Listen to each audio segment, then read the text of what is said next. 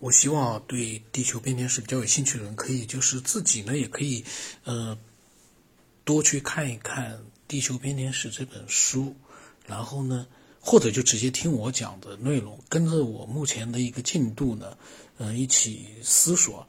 然后如果说有自己的，因为肯定很多人之前都看过这本书，那么如果有自己的很多的想法的呢，都可以呃把它发过来。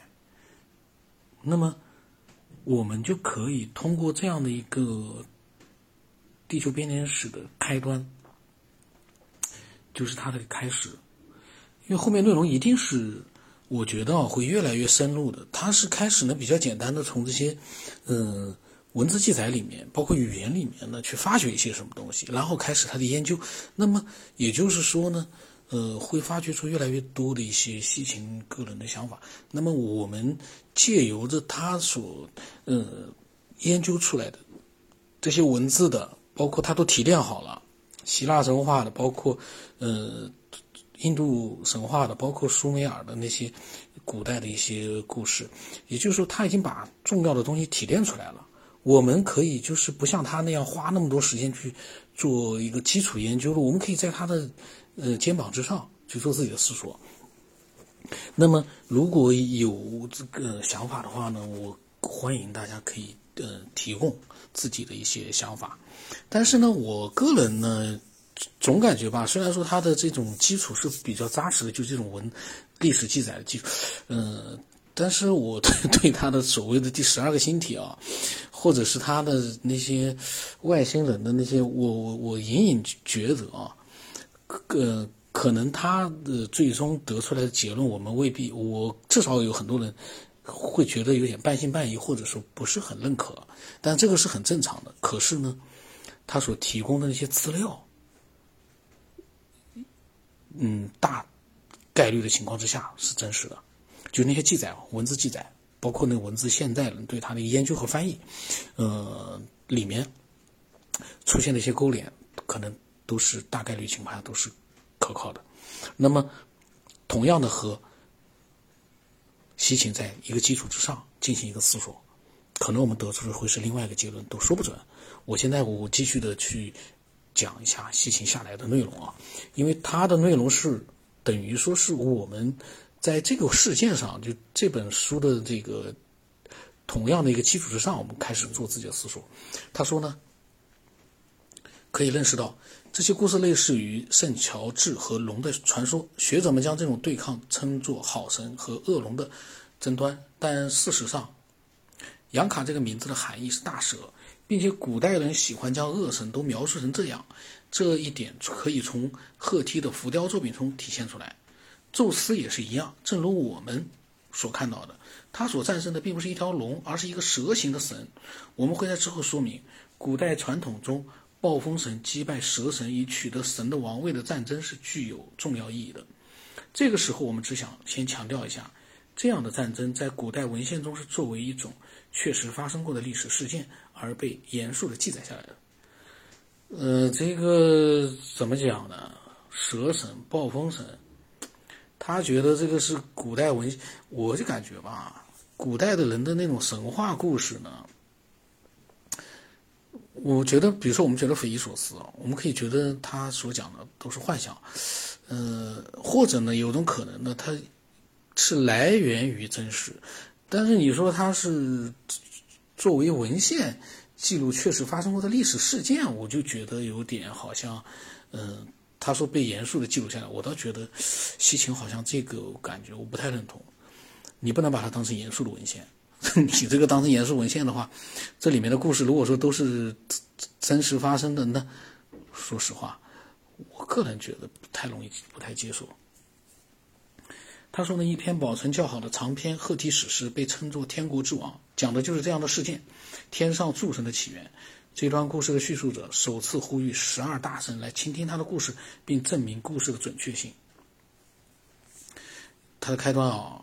就叙述来讲的，就让天各位天上的神和深设大地之上的神倾听吧，倾听吧，伟大古老的神。他说，由此可以证明，老一辈的神既在天上又在地上。这个就根据这些东西，他就能证明了吗？然后他说，史诗当中记得记录了十二个伟大古老的神，并且为了吸引他们的注意，叙述人讲述了天国之王是如何来到深色大地的。如果真的有神的话，他们会看这个所谓的这个嗯史诗吗？然后这个他说是这个记载啊，叙述天国之王是如何来到深色大地的。它内容是就简单的几句话啊，也是类似于诗一样的。他说很久之前，在遥远的时代，阿拉鲁是天国之王，是他阿拉鲁坐在王座上，伟大的阿努第一神站在他的面前，鞠躬直到脚底，呈上了酒杯。在九个时代，阿拉努都是天国之王。在第九个时代。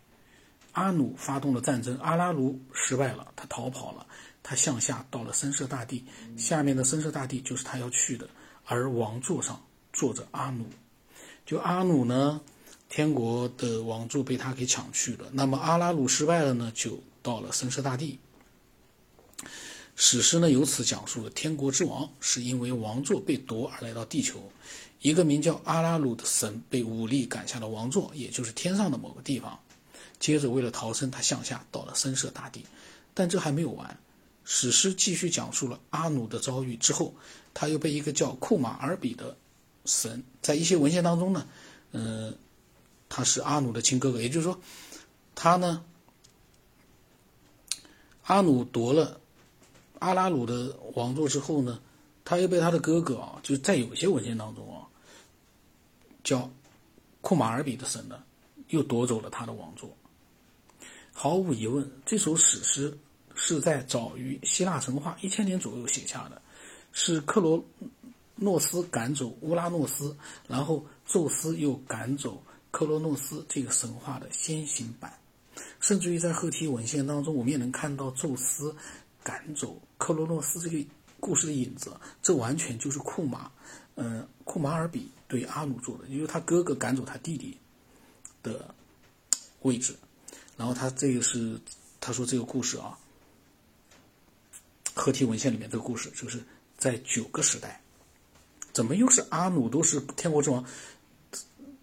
他们我又好像发现个问题，这个阿努呢，前面的一任叫阿拉鲁，也是九个时代之王，第九个时代呢把他赶下去了。那么他下面的这个阿努呢，做了九个时代的王呢，在第九个时代又被他的哥哥。打仗，然后呢，被赶下台了。他说：“阿努从库尔库马尔比的手中滑了出来，并逃走。阿努向天上逃，而在他身后呢，库马尔比追着他，抓住他的脚，将他从天上拽下。他咬着阿努的腰和阿努的阳物，在库马尔比的体内，他像铜一样融化了。这个。”他说：“西秦说，照这个神话来看，这场战役不能算是完胜。虽然被阉割了，阿努设法飞回了自己天上的住所，离开库马尔比，并掌控地上。同时，阿努的阳物在库马尔比体内诞生了几个神，导致他就像希腊神话当中的克洛诺斯一样，他必须将他们释放出来。其中有一个就是特殊补最高级别的合体神，前面也讲到过了。”但是呢，他说，在特殊补正常执政之前，还需要另一场史诗级的战争。在得知阿努的继承人在自己体内之后，库马尔比想到一个计划，给暴风神制造一个对手。他把力量放在手中，这个是史诗里面写的啊。他把力量放在手中，脚上的血轻巧的像风。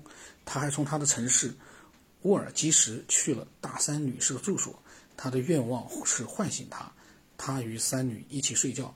他的男子气息流入他的身体，他与他这样五次了，他与他这样十次了。这一个呢，古代的神话真的是很有意思啊。他们这个想象怎么讲呢？如果放在现在的话，我说句实话，我前面也讲到过的，他们这些故事放到现在，那都是黄色系黄色小说，因 为全很混乱，而且很直白。那么。呃，他说：“细心说，难道库马尔比只是好色吗？我们有理由相信他这么做是有深意的。我们的猜测是，神的统治者需要继承人，而库马尔比，神难道不是永生的吗？”我突然想到一个问题：他们还要继承者干嘛？永生的呀。那么他说，而库马尔比和三女的儿子有资格登上天国的王座，因此呢，库马尔比与三女这样五次和十次，则是为了确保让三女怀孕，确实也怀上了，他生了一个儿子。库库马尔比象征性的把他的儿子称为乌利库米，意为库米亚的镇压者。那么库米亚呢，就是特殊部的住所。